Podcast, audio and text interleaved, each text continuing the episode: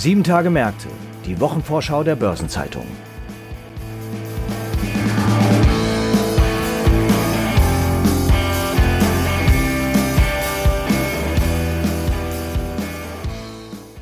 Die kommende Woche wird ereignisreich und ist dominiert vom Treffen der Staats- und Regierungschefs der G7-Länder, also der führenden Industrieländer, sowie dem Treffen der Staats- und Regierungschefs der 30 NATO-Staaten in Madrid. Aber abgesehen von diesen internationalen politischen Gipfeln stehen auch noch einige Unternehmenstermine an und wir werden uns bei unserem Ausblick auf die kommende Woche die Quartalszahlen von Hornbach und die Hauptversammlungen von Adler, Core State sowie von Seal Network näher anschauen. Und damit begrüße ich Sie sehr herzlich, liebe Hörerinnen und Hörer, zu einer neuen Folge von Sieben Tage Märkte unserer Wochenvorschau. Heute ist Freitag, der 24. Juni. Mein Name ist Christiane Lang und ich bin Redakteurin der Börsenzeitung. Unser erstes Thema ist das G7-Treffen in Elmau in Bayern und zu diesem Thema spreche ich mit meiner Kollegin Angela Wefers, Leiterin der Berliner Redaktion der Börsenzeitung. Hallo Angela. Hallo Christiane. Angela, wie gesagt, von Sonntag bis Dienstag findet das Treffen der Staats- und Regierungschefs der G7-Länder statt, und zwar in Bayern auf Schloss Elmau. Und das Hauptthema wird natürlich der Ukraine-Krieg sein. Was sind denn die Hauptthemen? Also sind es weitere Sanktionen gegen Russland, die Energielage?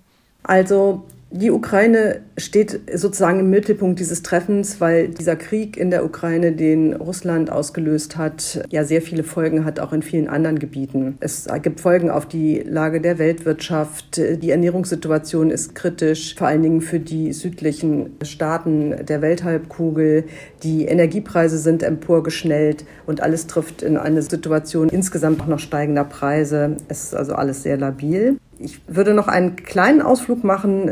Die G7-Länder laden zwar ein, es ist eine Konferenz der G7, aber man muss sich das so vorstellen, dass zu diesem Treffen sehr viel mehr äh, Länder kommen und Vertreter von Ländern kommen als nur die großen führenden Industriestaaten, zu denen also Deutschland als Gastgeber gehört, dann die USA, Kanada, Japan und aus Europa sind es Frankreich, Großbritannien und Italien. Aber vertreten wird auch sein die EU-Kommission und der Präsident des Europäischen Rates. Und der Bundeskanzler als Gastgeber, Olaf Scholz, hat eingeladen, diese Einladung soll ein Signal senden, dass die Industrieländer auch im Kontakt, im Dialog bleiben mit Ländern der Südhalbkugel. Das sind in Elmau Indien, Indonesien, Südafrika, Argentinien und der Senegal.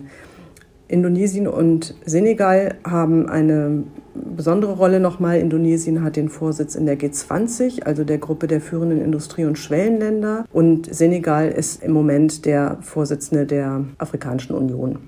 Also ziemlich breit gefächert dort das Treffen, aber bleiben wir nochmal bei der Ukraine. Es soll ja auch der ukrainische Präsident Zelensky auf den Gipfel zugeschaltet werden. Und ja, was ist denn da zu erwarten? Es werden sicherlich auch weitere Unterstützungsmaßnahmen für die Ukraine diskutiert werden. Ja, es gibt eine ganze Reihe von Arbeitssitzungen, insgesamt äh, sieben an der Zahl. Davon ist dem Thema Ukraine ganz konkret eine Arbeitssitzung gewidmet.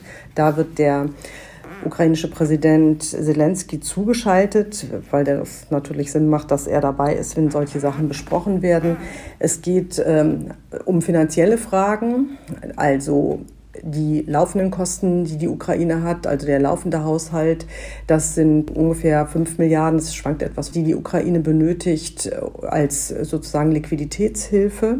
Da gab es bereits beim äh, Treffen der G7-Finanzminister in Königswinter Zusagen, Deutschland hat eine Milliarde Euro zugesagt zur Unterstützung, die USA 7,5 Milliarden und es wird noch weiteres Geld eingesammelt. Es gibt aber natürlich auch zahlreiche andere Finanzierungsprogramme, bei denen auch die Europäische Union involviert ist.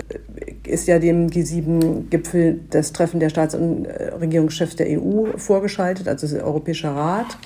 Äh, da wird auch über dieses Thema gesprochen werden. Und es geht natürlich am Ende auch um die Wiederaufbauhilfe. Das ist, scheint im Moment noch in weiter Ferne zu sein. Aber das ist eine Frage, die muss sehr gut organisiert sein. Das wird sehr viel Geld bedürfen. Es geht nur in der internationalen Gemeinschaft mit vereinten Kräften. Und dafür braucht es einen institutionell guten Rahmen. Der Bundeskanzler hat vorgeschlagen, dafür eine Expertenkonferenz einzuberufen um perspektivisch ein System zu entwickeln, wie wir den Marshallplan hatten nach dem Krieg in Europa, bei dem die USA hier beim Wiederaufbau geholfen haben. Also das wird eine riesige Kraftanstrengung. Jetzt, wenn wir mal von der Ukraine auf die weltwirtschaftliche Lage schauen, die ist ja durch Corona und den Krieg extrem angespannt. Mit was ist dazu denn von den G7 zu rechnen? Der Krieg hat ja bereits Folgen, also durch die Sanktionen, die die westliche Welt gegenüber Russland verhängt hat. Das wird ja hier spürbar in steigenden Energiepreisen, in steigenden Lebensmittelpreisen. Ähm, die Geldpolitiker sind bei diesem Treffen nicht dabei. Das ist äh, oft äh, ja anders in dieser Konstellation, äh, aber in diesem Format nicht, sodass die Fiskalpolitik gefragt ist. Also mit welchen finanzpolitischen Mitteln reagieren die Regierungen in dieser Situation? Bei den Finanzministern hat es vor zwei, drei Wochen in Königswinter noch das Signal gegeben, wir müssen nach der hohen Verschuldung der Corona wieder zurück zu einer, einer strikteren, rigideren Fiskalpolitik, also nicht so expansiv, also wieder sozusagen auf einen Normalpfad einschwenken. Das hörte sich jetzt hier vor dem G7-Treffen der Staats- und Regierungschefs etwas weniger klar an. Allen ist bewusst, dass äh, diese hohen Verschuldungen, die ja auch Risiken für die internationale Finanzstabilität birgt, so nicht weitergehen kann. Das ist jetzt speziell nach der Corona-Krise. Aber ein sehr starkes Zurückfahren der fiskalpolitischen Ausgaben würde womöglich auch die Konjunktur noch stärker abbremsen und schwächen, sodass darum wahrscheinlich sehr stark gerungen wird. Und wir dürfen gespannt sein, wie hinterher das Abschlusskommuniqué ausfällt. Angela, jetzt hat Deutschland ja wieder die G7-Präsidentschaft inne und Bundeskanzler Scholz ist erstmals Gastgeber eines großen internationalen Gipfeltreffens. Sind von ihm besondere Akzente zu erwarten? Die Bundesregierung ist ja etwas überrollt worden von diesem Krieg. Also Corona hatte sie noch geerbt, aber der Krieg und die Folgen hatte sie ja überhaupt nicht auf der Agenda, konnte sie ja auch nicht. Aber gleichwohl gibt es ja Themen, die dieser Regierung sehr stark am Herzen liegen. Das ist das Thema Klima, das wird auch beraten werden. Und Scholz wird, der Kanzler wird werben für seinen Klimaclub. Das muss man sich so vorstellen, dass auf dem Weg zur Klimaneutralität, wenn man das marktwirtschaftlich organisiert, Energiepreise steigen müssen. Also deshalb äh, wird ja über den Zertifikatehandel äh, wird die Energie mit, mit zusätzlichem Preis belegt. Wenn jetzt alle Länder anfangen, diese Preise zu bilden, kann es zu einem System führen, dass sich die Länder gegenseitig bekriegen. Das will Scholz vermeiden. Und in einem Klimaclub, der offen sein soll und inklusiv, also möglichst viele Länder einbeziehen, ein Regelwerk entwickeln, in dem alle gemeinschaftlich koexistieren können und gleichwohl diesen Weg zur Klimaneutralität finden können. Und das wird auf jeden Fall für ihn sehr wichtig sein und das wird er auch sehr stark betonen. Also das heißt also, dass das Thema Klimawandel, Nachhaltigkeit durch diese akuten Krisen gar nicht so stark in den Hintergrund gerückt ist, wie man es vielleicht vermuten könnte. Man muss vielleicht ein bisschen aufpassen, dass es nicht so stark überlagert wird. Aber gerade diese Bundesregierung ist ja angetreten mit dem Ziel, die Klimaneutralität zu erreichen und auch schneller zu erreichen, als es vorher geplant war. Und wird sehr genau darauf achten, dass diese Themen weiter im Vordergrund bleiben. Ja. Angela, ich danke dir sehr für das Gespräch. Das wird eine spannende Woche. Und ähm, ja, bis zum nächsten Mal. Vielen Dank. Bis dann. Und wir kommen zu weiteren wichtigen Terminen, die Ihnen mein Kollege Franz Kongbui vorstellt. Hallo Franz. Hallo Christiane. Ja, für Dienstag und Mittwoch haben die zwei Immobiliengesellschaften Core State Capital und Adler Group jeweils zur Hauptversammlung eingeladen. Die sind ja beide stark angeschlagen und da gibt es natürlich einigen Diskussionsbedarf. Ja, beide Firmen greifen auf das virtuelle Format zurück. Da werden also eher Fragen beantwortet, aber es dürfte keine Diskussionen geben. Hinzu kommt, dass beide ihren jeweiligen Sitz in Luxemburg haben, sodass die Veranstaltungen etwas anders ablaufen als hierzulande. Und inwiefern? Ja, wie Adler bereits im Vorfeld erläutert hat, erfolgt die Abstimmung vorher, nicht live auf der HV am Mittwoch. Die Aufzeichnung der Präsentation sowie die QA würden im Internet veröffentlicht, voraussichtlich an dem Tag gegen 11 Uhr. Das ist tatsächlich etwas ungewöhnlich. Aber was steht denn auf der Agenda? Fangen wir einfach mal mit Adler an. Hier ist das Misstrauen ja zuletzt noch mal sehr stark gewachsen, denn die Finanzaufsicht BaFin hat ihre Bilanzprüfung kurz vor der HV ausgeweitet und die EZB hat eine Adleranleihe verkauft, was ein sehr ungewöhnlicher Schritt für die Notenbank ist. Und das dürfte die Sorgen der Anleger natürlich weiter geschürt haben. Ja, das stimmt. Die EZB hat vor kurzem einen Adlerbond abgestoßen, den sie im Rahmen eines Ankaufprogramms für Unternehmensanleihen erworben hatte. Und tatsächlich hat Adler derzeit nach eigenen Einschätzungen keinen Zugang zum Bank- und Kapitalmarkt, betont aber, es bestehe aktuell keine Existenzgefahr für das Unternehmen. Und was die HV-Agenda angeht, es steht die Wiederwahl der Verwaltungsräte Thierry Baudemoulin, Thilo Schmidt und Thomas Zinnecker an. Die hatten nach der Testatsversagung für den 2021er Abschluss Ende April ihren Rücktritt angeboten, ebenso wie vier weitere Verwaltungsräte. Aber Boudemoulin, Schmidt und Zinnecker haben dennoch bis heute weitergemacht und stellen sich nun der Wiederwahl. Zudem sollen die Aktionäre die Berufung von Stefan Kirsten bestätigen. Er leitet seit Mitte Februar den Verwaltungsrat. Und dann wird ein neuer Wirtschaftsprüfer benötigt, weil KPMG Luxembourg die Fortführung des Mandats abgelehnt hatte. Der soll aber später auf einer weiteren Hauptversammlung gewählt werden. Also da ist wirklich einiges los. Und dann haben wir aber, wie du sagst, noch die HV von Core State. Und das Unternehmen kämpft ja tatsächlich derzeit ums Überleben. Absolut. Corestate ist durch die Pandemie in raues Fahrwasser geraten und hat für 2021 wegen Goodwill-Abschreibungen und einer weiteren Risikovorsorge einen Konzernverlust von 200 Millionen Euro ausgewiesen. Und jetzt rückt eine Umschuldung näher, denn Ende November wird eine Wandelschuldverschreibung und im April 2023 eine Anleihe fällig. Das Gesamtvolumen beläuft sich auf 478 Millionen Euro und die Aktionäre werden natürlich auf der Hauptversammlung am 28. Juni wissen wollen, wie CoreState das stemmen will. Das Unternehmen hat bereits Finanz- und Rechtsberater an Bord geholt, um mit Bondgläubigern eine Lösung für die Refinanzierung zu sondieren. Also ein riesiges Problem und es klemmt auch weiter im operativen Geschäft. Das ist korrekt. Zinsanstieg und steigende Inflationsraten haben zu einem Einbruch der Transaktionsvolumina im Gesamtmarkt geführt und der wichtige Stratos 2 Fonds musste geschlossen werden, weil viele Investoren ihr Geld abziehen wollen. Über den Stratos-Fonds hat die Corestate-Gruppe im Übrigen Geld auch an Immobilienprodukte aus dem Adlerumfeld verliehen. Am Mittwoch legt die Hornbach-Gruppe, die ja vor allem für ihre gleichnamige Baumarktkette bekannt ist, den Bericht für das erste Geschäftsquartal vor, das am 31. Mai zu Ende ging. Bei Hornbach spielen ja sicher auch die Themen Lieferketten und die hohe Inflation eine wichtige Rolle. Ja, diese Themen belasten das Unternehmen stark und seit voriger Woche ist klar, dass es schlechter läuft als am 17. Mai gedacht. Das war der Tag der ersten Prognose für die Berichtsperiode 2022-23. Und nur vier Wochen nach dieser Ursprungsprognose, also am 13. Juni, hat Hornbach die Gewinnerwartungen gesenkt.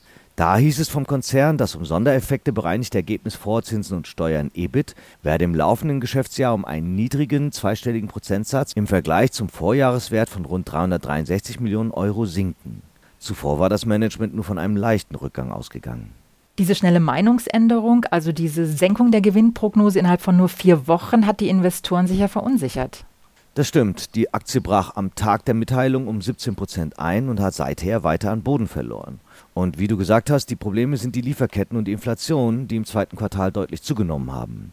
Im ersten Geschäftsquartal per Ende Mai war die Nachfrage nach Bau- und Heimwerkerprodukten stabil gewesen, doch war das bereinigte operative Ergebnis nach vorläufigen Zahlen um rund 12 Prozent auf 148 Millionen Euro gesunken.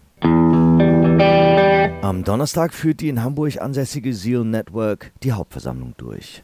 Und das SDAX-Mitglied ist vielleicht nicht so vielen Leuten ein Begriff, aber immerhin der führende Online-Anbieter von Lotterieprodukten in Deutschland. Und wie läuft denn das Geschäft? Ziemlich gut, denn hohe Lotto-Jackpots haben bei dem Lottovermittler zum Jahresstart für eine rege Nachfrage gesorgt. Und damit sieht der SIL-Vorstand das Unternehmen auf Kurs zu den Jahreszielen. Also gibt es positive Nachrichten für die Aktionäre? Auf jeden Fall, denn den Anteilseignern steht nach der AV eine auf 2,10 Euro je Aktie mehr als verdoppelte Dividende ins Haus. Im Vorjahr waren es 90 Cent gewesen.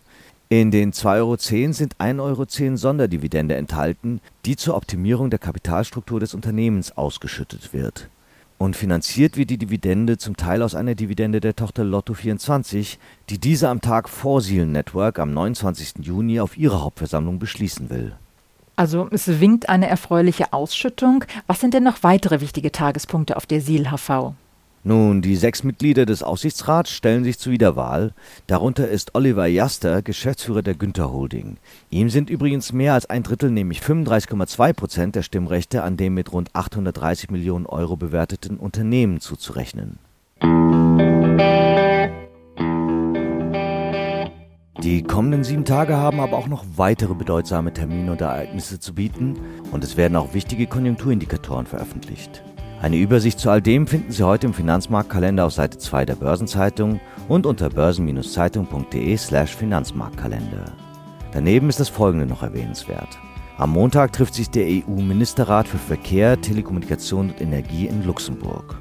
Und vor der Internationalen Handwerksmesse, die am 6. Juli in München startet, findet eine Pressekonferenz mit Holger Schwannecke, Generalsekretär des Zentralverbands des Deutschen Handwerks, und Franz Xaver Peter Anderl, Präsident des Bayerischen Handwerkstages statt. Am Dienstag beginnen die dritten bundesweiten Öko-Feldtage, der Treffpunkt für ökologische Landwirtschaft mit dem Schwerpunkt Klima. Vor dem Bundesgerichtshof wird zum Reiserücktritt beim Ausbruch der Corona-Pandemie verhandelt. Im Zentrum steht die Frage, bekommen Pauschalreisende den vollen Preis zurück? Derweil hält das IFO-Institut Dresden eine Online-Pressekonferenz zu den Wirtschaftsperspektiven und der Konjunkturentwicklung in Ostdeutschland und Sachsen ab. Zur Wochenmitte hat die DK Bank zum Pressegespräch der DK Volkswirte zum Thema 2022 das Jahr der Neuorientierung eingeladen. Und es beginnt ein zweitägiges Gipfeltreffen der NATO-Staats- und Regierungschefs in Madrid. Am Donnerstag wird der Prozess um Cum-Ex-Aktiendeals gegen den Steuerrechtsanwalt Hanno Berger fortgesetzt. Die Frühjahrskonferenz der Wirtschaftsminister der deutschen Bundesländer findet statt und die schwedische Reichsbank informiert über ihren Zinsentscheid. Zum Wochenabschluss ist die Börse in Hongkong feiertagsbedingt geschlossen. In den USA wird es nur einen verkürzten Börsenhandel am Anleihemarkt bis 20 Uhr mitteleuropäischer Sommerzeit geben. Das Bundeskabinett beschließt den Haushalt 2023 sowie den Finanzplan bis 2026. Überdies findet der Tag des deutschen Familienunternehmens statt. Der Maschinenbauverband VDMA informiert über den Auftragseingang beim Maschinen- und Anlagenbau im Mai und die Ratingagentur Standard Poor's gibt die Einstufung für Finnland und Frankreich bekannt. Ein paar runde Geburtstage gibt es in den nächsten Tagen ebenfalls zu feiern. 60 Jahre alt wird OHB-Vorstandschef Marco R. Fuchs. Seinen 65. Geburtstag feiert der ehemalige Hugo Boss CEO und vormalige Escada-Chef Bruno Selzer. Und 80 Jahre alt wird Burkhard Schuchmann, ehemals Foslo-Vorstandschef.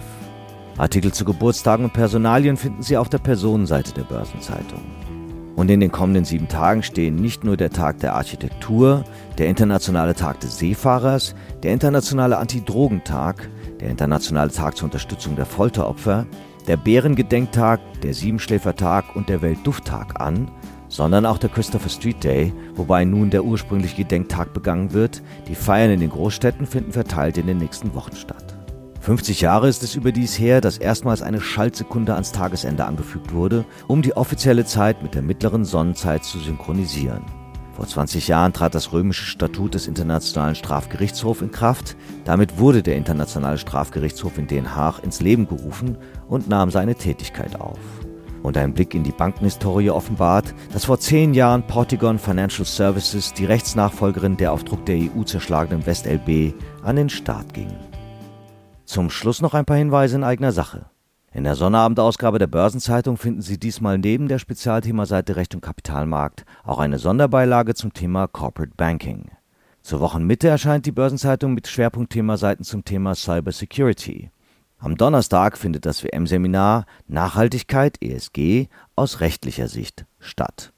Und an dem Tag kommt auch eine neue Episode von Nachhaltiges Investieren, der Podcast von Börsenzeitung und Union Investment rund um Sustainable Finance. Darin spricht Henrik Ponzen, Leiter ESG im Portfolio Management bei Union Investment, darüber, ob das Thema Nachhaltigkeit und Klimawandel durch die aktuellen Krisen wie Ukraine-Krieg und Inflation an Bedeutung verloren hat. Und hören Sie ebenfalls in Hashtag Volatility den Anlagepodcast von QC Partners und Börsenzeitung rein, sowie auch in Nachgefragt, dem Podcast von Börsenzeitung in Partnerschaft mit PwC zum Corporate Finance Award. Und damit verabschieden wir uns für heute. Redaktionsschluss für diese Episode war Donnerstag, der 23. Juni, 18 Uhr. Eine Gesamtübersicht über Konjunktur- und Unternehmenstermine finden Sie in unserem Terminbereich unter börsen-zeitung.de/slash Termine. Alle genannten Links sind mitsamt weiteren Informationen in den Show Notes zu dieser Folge aufgeführt. Wir wünschen Ihnen jetzt einen schönen Abschluss der Arbeitswoche und ein erholsames Wochenende. Bis zum nächsten Freitag. Alles Gute.